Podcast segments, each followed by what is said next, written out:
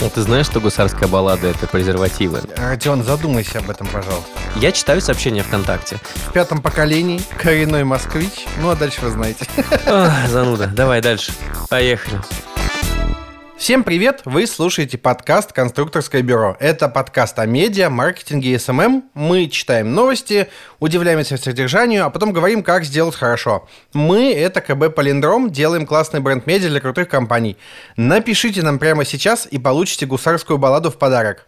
Меня зовут Павел Федоров, я управляющий редактор в КБ и немного зануда. А еще этот подкаст ведет Родион Александрович Скрабин, лучший директор КБ «Полиндром» по версии Вовочки из анекдотов. Родион, привет!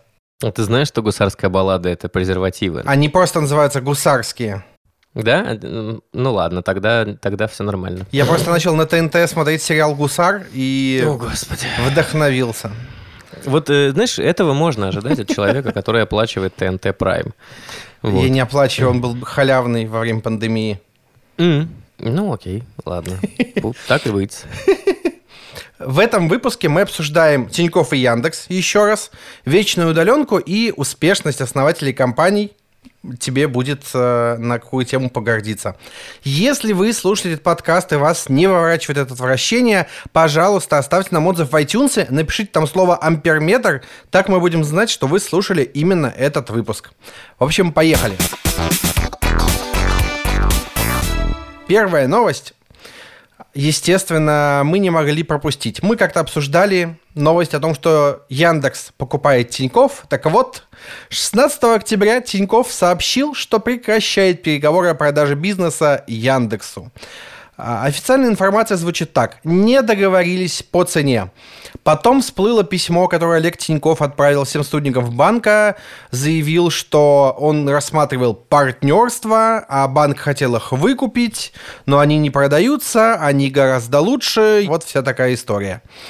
Что скажешь? Я тебе так скажу. Я, значит, после этой новости я сидел и думал, э, значит, э, в какой момент покупать акции Яндекса. Вот, потому что началась распродажа. И, значит, я обсуждал с некоторыми коллегами, и мы решили, что, наверное, ниже 4600 не упадет. Вот, и, я вошел на 4600 на такую довольно приличную сумму. Вот, а сейчас, чтобы ты понимал, акция Яндекса сегодня стоит 3, 4380, то есть это типа еще, еще минус 220 рублей с каждой моей акции. Ну, то есть глобально я не страдаю, она, конечно, отрастет. Яндекс, он в целом такой, он сейчас немножко пострадает и отрастет, но можно было бы, конечно, войти поэффективнее. Кстати, я вот сейчас не смотрел, что там происходит с Тиньковым. Давай тоже глянем. Я тебе могу сказать, он примерно стоит столько же, сколько в тот день, но только чуть меньше, потому что я пошел и купил пару акций Тинькова. Нет, ты не прав, потому что ну, в тот день он стоил почти 2, а сейчас он стоит... Он стоил э, 1800. А сейчас он стоит 1690. Мы можем смотреть э, падение за неделю. У Тинькова это минус 8% за неделю, а у Яндекса за неделю это минус 9%. Так что в целом падение похожее. Вы слушаете подкаст «Мамкины инвесторы». Не, ну правда, я один раз заработал на Яндексе, я теперь не слезу с него. Я просто заработал на Яндексе как-то удачно один раз 70 тысяч рублей и решил, что мне нравится зарабатывать на Яндексе 70 тысяч рублей, когда ничего делать не надо.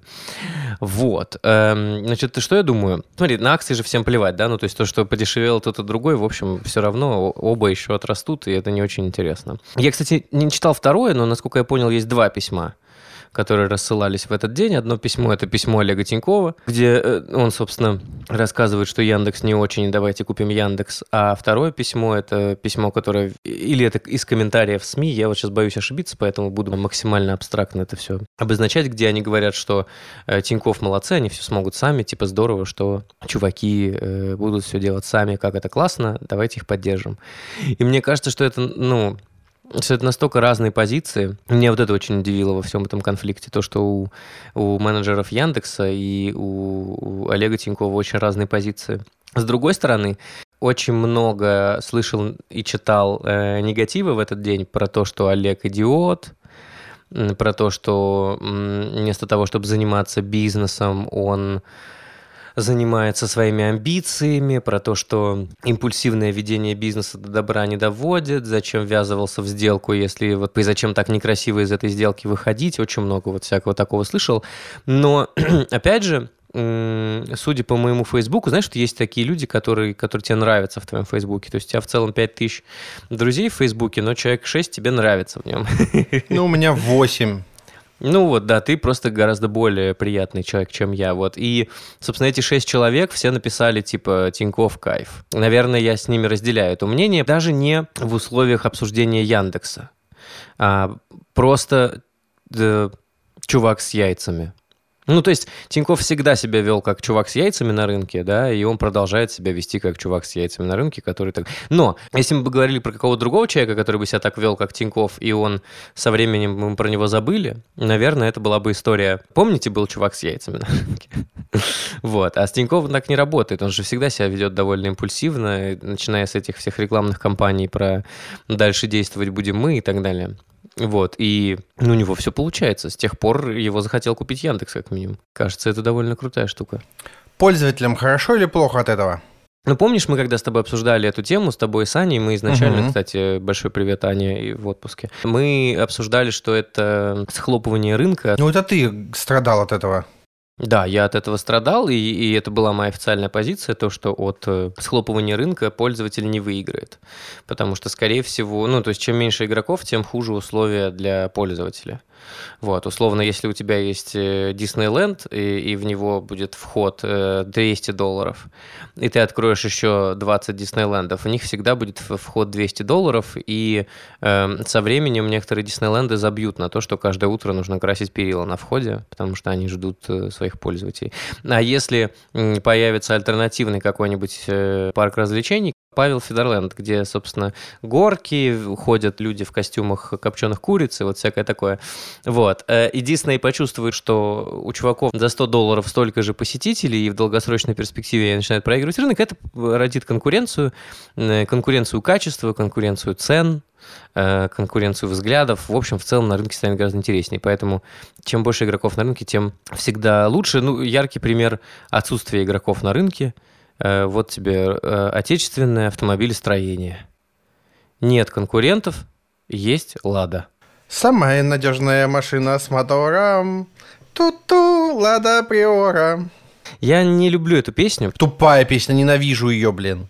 Неважно, это песни из ТикТока, к ним нельзя относиться серьезно. Но это к вопросу о, о прошлом выпуске где мы обсуждали, что TikTok это новый, новый способ стать известным музыкантом.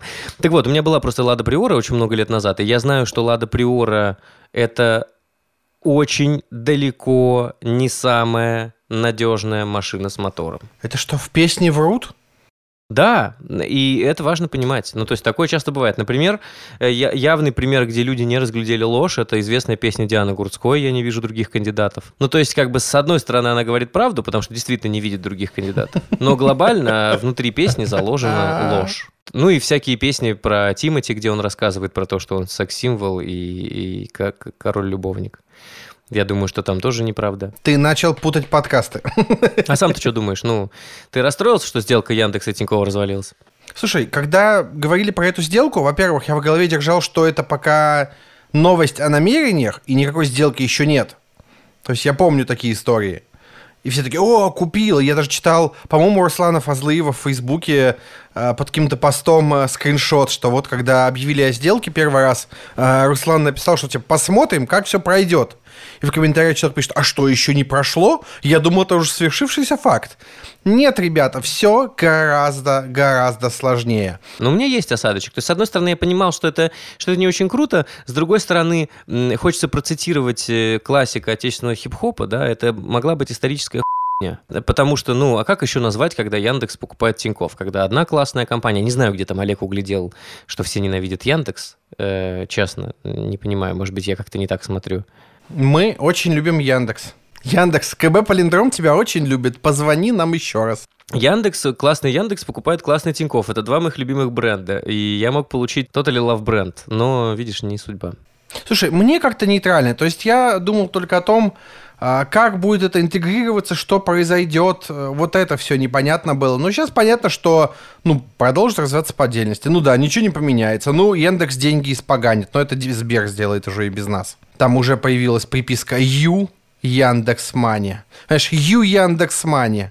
Мне все интересно, в какой момент Ю Мани съедут с домена Яндекса, с поддомена. Очень интересно вот это в первую очередь. Ну и очень интересно, когда переименуют Яндекс Кассу в ущербное название Юкасса. Ну, в целом, Сбербанк мы тоже очень любим. И там бывают странные решения, но в целом, Сбербанк, мы вас тоже очень любим. Перезвоните сегодня. Сбербанк, позвони. Ну, пошли тогда дальше. Dropbox навсегда перевела сотрудников на удаленку. Офисы компании станут местом для совещаний. Компания приняла решение после опроса, согласно которому 90% сотрудников не хотят возвращаться в офис. Офисы компании переделают в коворкинге Dropbox Studios, где сотрудники смогут собираться для решения коллективных задач. Студии будут находиться во всех местах, где у Dropbox есть офисные помещения. Доступ к коворкингам будет у каждого сотрудника, однако они не будут доступны для работы в одиночку. То есть ты не сможешь и в жало поработать, если дома тебя трое детей, жена, собака и кот, и ты в однушке. Сотрудники смогут переехать в другие города, где у компании есть офис. Также компания ведет нелинейные рабочие дни. Каждый сотрудник сможет самостоятельно выбирать время работы. Компания разрешит сотрудникам пользоваться коворкингами, как только это станет безопасным. Однако это произойдет не раньше июня 2021 года. Что скажешь? Ого, слушай, вот это интересно. Давай по порядку, давай сосредоточимся, вот давай пойдем по порядку. Опрос, опрос, 90% сотрудников... Чуть-чуть пораньше. Давай, Я давай. до сих пор не понимаю смысл пользоваться Dropbox'ом, и мне никто не смог объяснить, в чем преимущество. Правда. Бэкап в облаке. В глобально между Dropbox, Яндекс.Диском, э, облаком Mail.ru и Сбердиском разницы нет. И Google Drive. И Google Drive разницы глобально нет. Зависит от твоего стека технологий. Ну, какие у меня технологии, Паш? Сердце, пламенный мотор. Не, ну ты сейчас скажешь, что, типа, это я подлизываюсь к Яндексу, но мне, правда, очень нравится, как работает Яндекс Диск.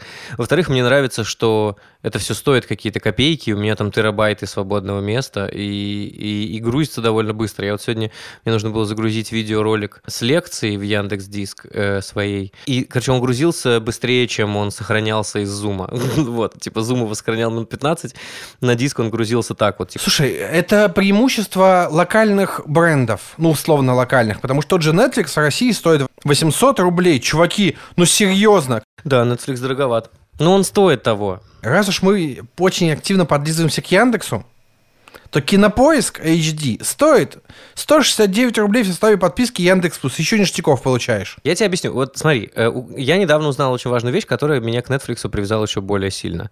Netflix купил Адама Сэндлера. Так. То есть мы сможем посмотреть там фильм «Клик с пультом по жизни»? Во-первых, да, абсолютно все фильмы с Адамом Сэндлером доступны на Netflix. Во-вторых, я понимаю, конечно, что любовь к Адаму Сэндлеру не делает из меня киномана или человека, который, значит, такой силен в художественном кино. Короче, я недавно посмотрел его новый фильм, я даже не забыл, как он называется, как-то «Хэллоуин», что-то такое. Он абсолютно омерзительный. И вся эта история сводится к тому, что, в общем, ему не дали Оскар за что-то. Я очень не помню точно подробности, но я читал, очень угорал. Ему за что-то не дали Оскар, Оскар, и он сказал, что взамен, ну, типа, в отместку, то есть он раньше старался, типа, хотел получить Оскар, а теперь в отместку он будет сниматься в омерзительном кино. И вот, видимо, он реализует это на Netflix, потому что это совершенно странный фильм, который выходит. Но, к слову, э, я сейчас, извини, я тебя перебью, э, э, себя перебью, потому что мне нужно проверить один факт, я его, а не Владимир. Не я вот хотел сказать, что я молчу, а ты меня перебить пытаешься еще при этом. А я про запас сейчас. Про запас есть такой сервис. И просто последний факт про Netflix. Э, фильм режиссера Кайла э, Ньюачика и продюсера Адама Сэндлера «Загадочное убийство» э, поставил рекорд Netflix. За первые три дня комедию с Сэндлером и Энистон в главных ролях посмотрели 31 миллион раз. Что ты на это скажешь, Дудь? Так, к чему ты это все рассказывал? Это к тому, что я очень люблю Netflix. Зачем э, пользоваться дропбоксом, правда, не знаю. Ну, слушай, потому что у тебя есть Яндекс Диск, поэтому ты не знаешь. Если бы у тебя не было Яндекс Диска... Возможно, я бы пользовался дропбоксом, если бы это был нашим корпоративным хранилищем. Но поскольку это не так, Вероятно, нет. Дальше. Очень интересный опрос. Опять же, если мы обратимся к тем данным, которые у нас есть, а ты, наверное, видел, я, я делал пост на, на прошлой неделе с данными, которые собрал, собрала компания Superjob. Естественно, я видел твой пост. Короче, э, вот эти данные суперджоба, да, э, как вы считаете, удаленно вы работаете лучше или хуже, чем в офисе? 36% ответили, что да, 34% ответили, что так же, и только 16% что хуже. И я в целом разделяю их мнение. Ваша рабочая нагрузка с переходом на удаленную работу возросла или снизилась? У 16 только стало больше, э, а вот это мне очень непонятно, да, снизилась, работа стала меньше у 32%, но это, наверное, потому что вообще работа стала меньше глобально в стране, и у нас как бы вообще финансовый кризис. Осталось прежние 37%, и затрудняется ответить 15%. Это, я не знаю, это люди, которые такие, знаешь, типа, очень неосознанно работают. Ну, типа, я вроде раньше делал что-то, сейчас тоже что-то делаю, не знаю, сколько это занимает. И 37% это меньше, чем большинство, э, не хотят возвращаться в офисы из русских э, опрошенных людей. А 47 хотят вернуться в офисы. И результат, который получился у Dropbox, это какая-то очень крутая штука. То есть это какие-то очень классные чуваки. Вероятно, нужно сказать, что здесь же еще очень многое зависит от того, какие условия организовал работодатель на удаленке. Может быть, Dropbox каждое утро шлет кексы. Мы же не знаем. Или пончики. Или копченую курицу на дом. Родион, задумайся об этом, пожалуйста. Спасибо, да.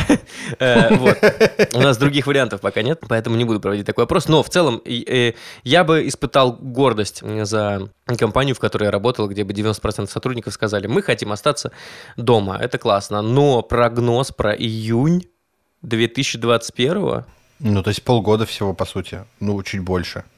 Вероятно, это время потратят на глобальную переделку офисов в совместные места. При желании офисы можно гораздо быстрее, чем за полгода переделать. Ну, то есть это же не построить офисы с нуля, а все-таки сделать в них ремонт. И с, с одной стороны, полгода это немного, а с другой стороны, если думать о том, что мы ушли на всю эту историю с марта, то это получается сотрудники э, Dropbox больше года не получают доступ к офису. И это прям... Да кайф же. С одной стороны, кайф, с другой стороны, это, конечно, о многом говорит, и я думаю, что чем дольше рынок живет в таком состоянии, тем, тем в целом хуже он себя чувствует.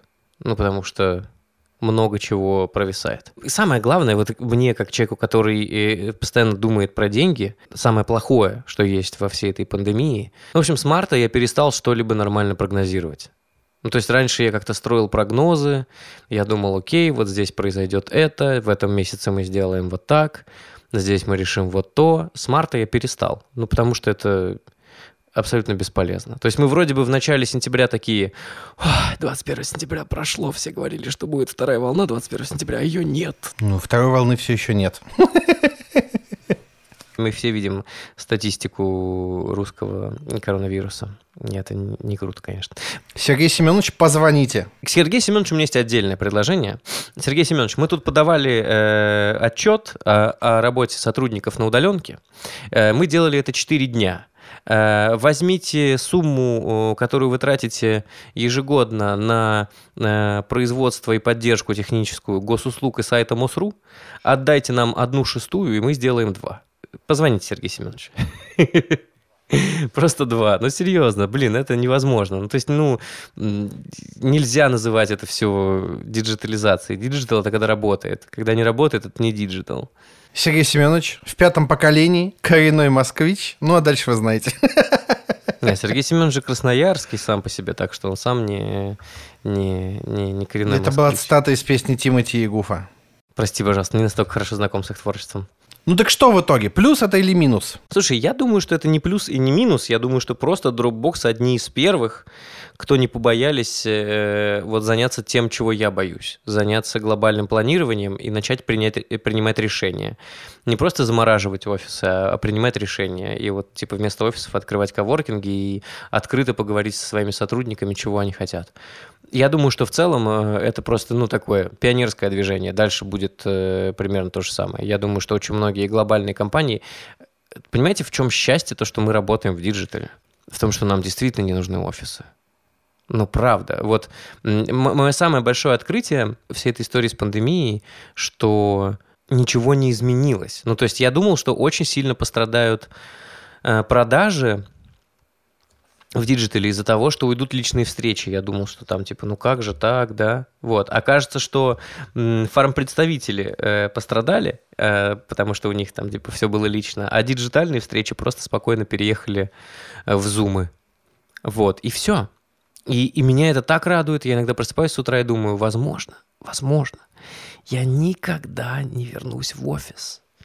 Какой кайф! Но ты вернешься. Не, потом я смотрю на баланс, типа задачи на день, и я забываю про эту мысль обычно. Не, не, не факт, что вернусь. Э, знаешь, вот я всегда завидовал очень, я знал несколько компаний, которые либо уезжали в регион куда-то всей командой, снимали там несколько больших домов за городом, все вот такие вот, значит, э, производственные кибуцы. Я очень завидовал им. Вот. С одной стороны, потому что они не в офисе, с другой стороны, потому что у них такая тусовка, а не работа. Слушай, ну тот же самый Aviasales. Кто не завидовал офису Aviasales где-нибудь там на, на Паттайе? Где-то в Таиланде. Ну вот в Таиланде. Кто не завидовал сотрудникам из офиса? Я не завидовал. Да ладно тебе. Да там постоянные цунами, всякие бедствия, нахрен-то надо. У меня другой глобальный вопрос. Что делать с корпоративами? Он меня прям очень напрягает. Э, Он меня фрустрирует. Покупать подарок каждому на дом и устраивать зум-побойку. Блин, это очень... Ну, это звучит стремновато, конечно. Ну, прям... Но если ты обеспечишь каждого алкоголем, то уже не так стремновато. Ну, короче, э, лет семь назад я активно пытался найти какую-нибудь работу на удаленке, потому что, блин, я живу в Великом Новгороде, тут нет нормальной работы. И у меня не получалось, потому что не было такой работы. Сейчас проблем вообще нет. Вакансий миллиард на удаленке. Людям глобально стало без разницы, где вы живете. Кроме каких-то компаний, которые прям совсем такие закоренелые, а, ну и агентств. Московские агентства все еще ищут людей в офис на многие должности. А, типа, кому-то нужен копирайтер в офис. Нахрена вы на него будете тратить место, а, будете тратить на него свой халявный кофе, пончики, чай с печеньками. Зачем? Непонятно. А, и сейчас гораздо проще. И, условно говоря, я понимаю, что если надо будет искать работу, я, конечно, надеюсь, что не надо будет. Сергей Семенович, наберите Пашу. Но если я понимаю, что если надо будет искать, я найду что-то на удаленке, потому что с этим стало гораздо лучше. И вот когда а, 6-7 лет назад вышла книга э, ребят из бейскэмпа про удаленку, и все ходили такие, вау, вау. Я читал это и думал, блин, ну круто, если это будет все реальностью, если люди, правда, воспри- прочитают это и воспримут за план к действию. Ну, блин, прошло 6-7 лет, и люди реально начали задумываться об удаленке и такие, так, кажется, мы можем взять себе сотрудника из региона, и он будет нормально работать, потому что мы дадим ему денег больше, чем в регионе, но при этом мы влезем в свой бюджет. И все счастливы. Знаешь, с чем это связано? Мы, значит, разговаривали э, с ребятами из э, э, знака и с э, ребятами из бумаги, которые вот, э, э, значит, Вот так мы выяснили, что Родион разговаривает со знаками и бумагами. И все это, получается, деньги. Вот, и мы разговаривали с ребятами на наших конференциях, вот, которые мы делаем, медиазавтраки и медиазавтра, вот, и разговаривали на почве локального патриотизма, потому что и бумага, и вот I Love My City, или как у Димы Колезева называется. It's my city. It's my city. Прости, Дим. Это все про локальный патриотизм. И вот то, что они говорят, э, 7-8 лет назад это довольно сложно было бы запустить такое э, интернет-издание. Сегодня э, Россия становится более горизонтальной в связи с тем, что э, пр- проникновение интернета. И я тебе так скажу, что то, что сейчас можно найти работу на удаленке, а 7 лет назад нет, это говорит еще и о том, что уровень кадров в регионах очень сильно вырос. И я недавно разговаривал с одним э, знакомым, он мне написал сообщение ВКонтакте, говорит... ВКонтакте. ВКонтакте. Ядрит твой налево. Он либо из Оренбурга, либо сотрудник ВКонтакте. Два варианта. Он из Оренбурга. Э, Но ты угадал, да. Не, я смотрю, я читаю сообщения ВКонтакте, но сообщения ВКонтакте никогда не бывают э, прочитаны быстро. Ну, то есть я вечером захожу в эти свои ужасные дилерские паблики, где продаются комиксы, вот это все, и там, значит, э, вот это что-то потом происходит такое. Но и вот в этот момент читаются сообщения. Не бывает такого, что я в обед такой, типа, сейчас пойду, разберу сообщения ВКонтакте. Ну, не, не бывает. М, Это какие-то должны быть минуты расслабления. Минуты расслабления у меня вечером. Это сообщение на Чили. Поэтому я не знаю, какое время это сообщение висело. И он говорит, слушай, тут чувак из Оренбурга переезжает в Москву, ты там помоги ему. Чего? Это звучит так, типа, я хороший чувак, ты знаешь, что я хороший чувак, другой чувак переезжает, я вот за него гарантирую. Я могу сказать, что он хорошо работает, э, возьми, ну, типа, если есть возможность, пристрой его куда-нибудь, потому что, ну, ну, классный парень. И я такой, и я задал ему очень простой вопрос. Слушай, Макар, а зачем в 2021 году переезжать из Оренбурга в Москву? Переезжать из Оренбурга есть очевидный ответ. Это бесконечное желание, когда ты живешь в Оренбурге, переехать из Оренбурга. Но есть так много прекрасных городов. Есть даже города, в которых нужно не сильно переучивать название. Переезжай в Екатеринбург. Почти такое же название, но город в разы лучше. Переезжай в Казань в Ульяновск, в Новосибирск, э, куда угодно. Ну, типа, городов огромное количество, а работа на удаленке решает все. Не переезжай в Великий Новгород. Не переезжай в Великий Новгород э, и уезжай из Оренбурга. Я очень... Зав... Вот серьезно, вот, вот это единственное, чему я глобально очень сильно завидую. То, что мне 33. Потому что было бы мне сейчас 23, я бы, не раздумывая, поехал в Екатеринбург, и каждый день бы там работал из коворкинга э, в Ельцин-центре, покупал бы там модные книжечки в магазине в Ельцин-центре, пил бы модный кофе, все это делал бы я в 4-5 раз дешевле, чем в Москве, с московской зарплатой на удаленке. Вот, э, я серьезно, вот из-за этого я очень часто грущу. То, что мне 33, и мне пришлось сюда переехать, сколько там, 8 лет назад, и, и все пошло, вот, ну, вы знаете куда. А что, плохо пошло, что ли? Ну, то есть могло бы быть лучше, я мог жить в Екатеринбурге. Никто не держит сейчас в Москве. Подумай об этом. На самом деле держит. Есть сейчас причины оставаться здесь, и, и в том числе производственные. Но, опять же, про удаленку, да, я сейчас э, думаю на эту тему. Полиндром – с марта мы абсолютно все на удаленке, и мы выросли в два с половиной раза с того времени по кадрам, и даже не думали не нанимать никого в офисе. Кажется, что можно построить целый бизнес, где никого не будет сидеть в офисе. Я, я, я подумываю, что со временем мы посадим в офис офис-менеджер, который будет правильно обращаться с документами, которые ему привозят, потому что я надеюсь, что платежек станет больше. Все. Кайф же, что удаленка вокруг. Вот реально кайф. Конечно, кайф, абсолютный. Слушай, я тебе честно скажу, что вот сейчас, э, да, мое рабочее место дома, э, оно не идеальное. Оно могло бы быть лучше. Но в целом э, оно гораздо комфортнее, чем в офисе. В любом. Э, дорогие работодатели, если у вас есть вакансия на удаленке и вы ищете сотрудников, э, напишите, пожалуйста, мне в Телеграме с кодовым словом, придумай кодовое слово – аллилуйя. С кодовым словом «Аллилуйя» и получите 70% скидки на размещение в телеграм-канале «Норм Работа». Проверим, как это работает. Сколько нас здесь слушает человек, я потом расскажу об итогах. Вот так. Хорошо, а, а значит, норм работа с промокодом Аллилуйя написать Паше, если у вас есть вакансия на удаленке. Да. И получите вакансию за 300. А?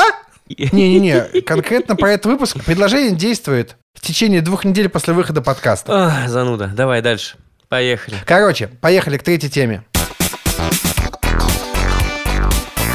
И третья тема у нас, естественно, исследование, куда мы без исследований, тебе понравится. IT-компании, а, возглавляемые основателями, прибыльнее конкурентов во главе с наемными менеджерами. Такие компании быстрее восстанавливаются после кризиса, выяснила Reuters. Так, с 2015 года у технологических компаний во главе с основателями прибыль выросла на 30%, а у других на 6,7%. Вот. Э, такие компании, возглавляемые учредителями, больше тратят на развитие. В первой половине 2020 года такие предприятия увеличили расходы на развитие на 20%, а остальные сократили на 2%. Что еще сказать? В 2020 году стоимость акций крупнейших IT-компаний, возглавляемых основателями, удвоилась, опередив рост индекса S&P S&P 500, я не знаю, что это. А, Снайпер 500, видимо. Это категория из, из своей игры. Снайперы за 500. Это правило работает не только для IT-компаний. За последний год акции 400 крупнейших компаний во главе с учредителями выросли на 58,4% против 10% остальных. У нас компания, которая возглавляет основатель. Что скажешь? А я в целом понимаю, почему так происходит, но это же про то, что я говорю, про то, чтобы не относиться к работе как к работе. Потому что если ты э, наемный менеджер, который руководишь компанией, и вы вдруг понимаете, что у вас кассовый разрыв, что делает наемный менеджер, денег на которого явно не хватает в кассовый разрыв? Он говорит, ой, класс, ребят, было интересно, до свидания. Пойду куплю консультацию. Пойду куплю канцелярки. Ну вот. Что делает э, сооснователь во главе этой компании? Ну, он пытается как-то, значит, э, мечется и пытается залатать этот кассовый разрыв. И даже если м, основатель меняется, ну, то есть, если ты продаешь компанию, ее возглавляет, ее там покупает кто-нибудь и ставит наемного менеджера, он все равно никогда не будет относиться к этому бизнесу так, как ты э, его основавший. Э, с одной стороны, это же очень легкий путь. Почему в целом компании продаются?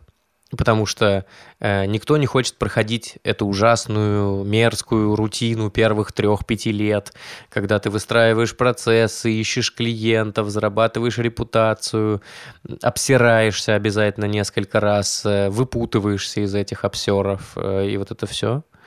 Вот, а ты приходишь такой чистый, красивый, спустя 3-5 лет и говоришь, хочу купить. Вот, покупаешь компанию, в которой все работает, и это, ну, и это бизнес, который тебе приносит деньги. Или нет, если, ты, ну, если там не все круто. Очень много историй, когда бизнес купили, и все. Э, и дальше ничего не произошло. Да когда ты основатель, ну, ты к этому относишься как к тому, что ты хотел сделать. Ты это сделал, потому что ты хотел это сделать. Ну скажи уже, как к своему ребенку, скажи уже это. Nельзя относиться к ребенку так, что он прокормит другого ребенка. А если ты будешь относиться к одному из детей как к бизнесу, он не сможет прокормить других детей. Ну, то есть э, это будет каннибализм какой-то некрасивый и неэффективно. Я прекрасно понимаю, почему компании во главе с основателями более э, успешны, чем компании с наемными менеджерами. Но опять же, я искренне уверен, что невозможно быть всегда основателем и руководителем своей компании. Я не знаю, но это я так далеко в будущее смотрю, да. Ну, типа, мы же все знаем, что Олег, наше солнышко Тиньков, принимает не так много участия в операционной деятельности, как раньше. Ученые доказали, типа, провели исследование, и вот что доказали. Если человека останет, оставить на солнце, он будет нагреваться. Оставили 40 тысяч человек на солнце, померили, и все из них нагрелись. И это так круто, это доказывает, что если людей оставлять лежать на солнце, они нагреваются. Вот то же самое. Ну, ну если не отбирать у основателя компанию, она растет.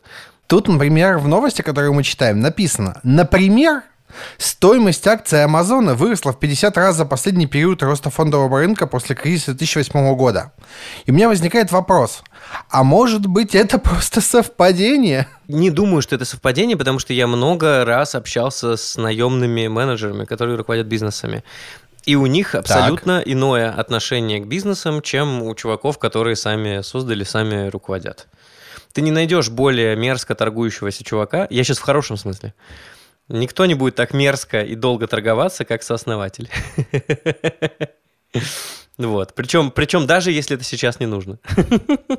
Такой будет искать любую возможность сбить цену. Просто потому, что он сооснователь. Просто потому, что те деньги, которые зарабатываются, они его. А наемный менеджер такой, ну, окей, а скидки есть? Нет? Да, в общем, и так нормально. Значит ли это, что если вас зовут работать э, руководителем компании без основателей, вместо основателей, то не нужно идти? Нет, почему? Нет, конечно. Ну, мы же сейчас говорим, э, смотри, если вас зовут идти руководителем компании, мы же про вашу выгоду говорим. Скорее всего, вам дадут каких-нибудь, какую-нибудь хорошую зарплату, будет интересная работа, руководить компанией, это всегда интересно и весело. Вот, но, скорее всего, э, со временем вы решите сделать что-нибудь свое. Или не решите, что тоже будет абсолютно правильным поступком. Или решите купить Яндекс. Окей. Эм, заканчиваем. Какие выводы мы можем сделать из сегодняшнего выпуска? Сделки – это очень непонятная, муторная хрень, и, и э, пока значит, ключи от квартиры не лежат в кармане покупателя, и то это не финальный этап. Поэтому все эти новости о сделках нужно делить на N. Вот, второе. Второе. Второе, вечная удаленка кайф. Я думаю, что это работа будущего. Я серьезно думаю куда-нибудь э, уехать. Ну и последнее, э, да, окей, короче, если вы наемный менеджер, вы все равно хуже, чем сооснователь. Спасибо, что слушали нас. Надеюсь, вам было интересно. Напомню, что если вы послушали этот выпуск, и он вам понравился, напишите в отзывах в iTunes слово «амперметр», и мы поймем, что вы слушали именно этот выпуск. Если будут смешные отзывы со словом «амперметр», мы их, может быть, зачитаем. Посмотрим, как что выйдет. А, все, всем спасибо. Мы есть на всех платформах. А, слушайте нас, ставьте нам оценочки, желательно большие. Если небольшие, то есть риск увидеть меня на пороге. Я, вы не готовы к такому зрелищу. А, вот, все, всем спасибо, всем пока. Пока.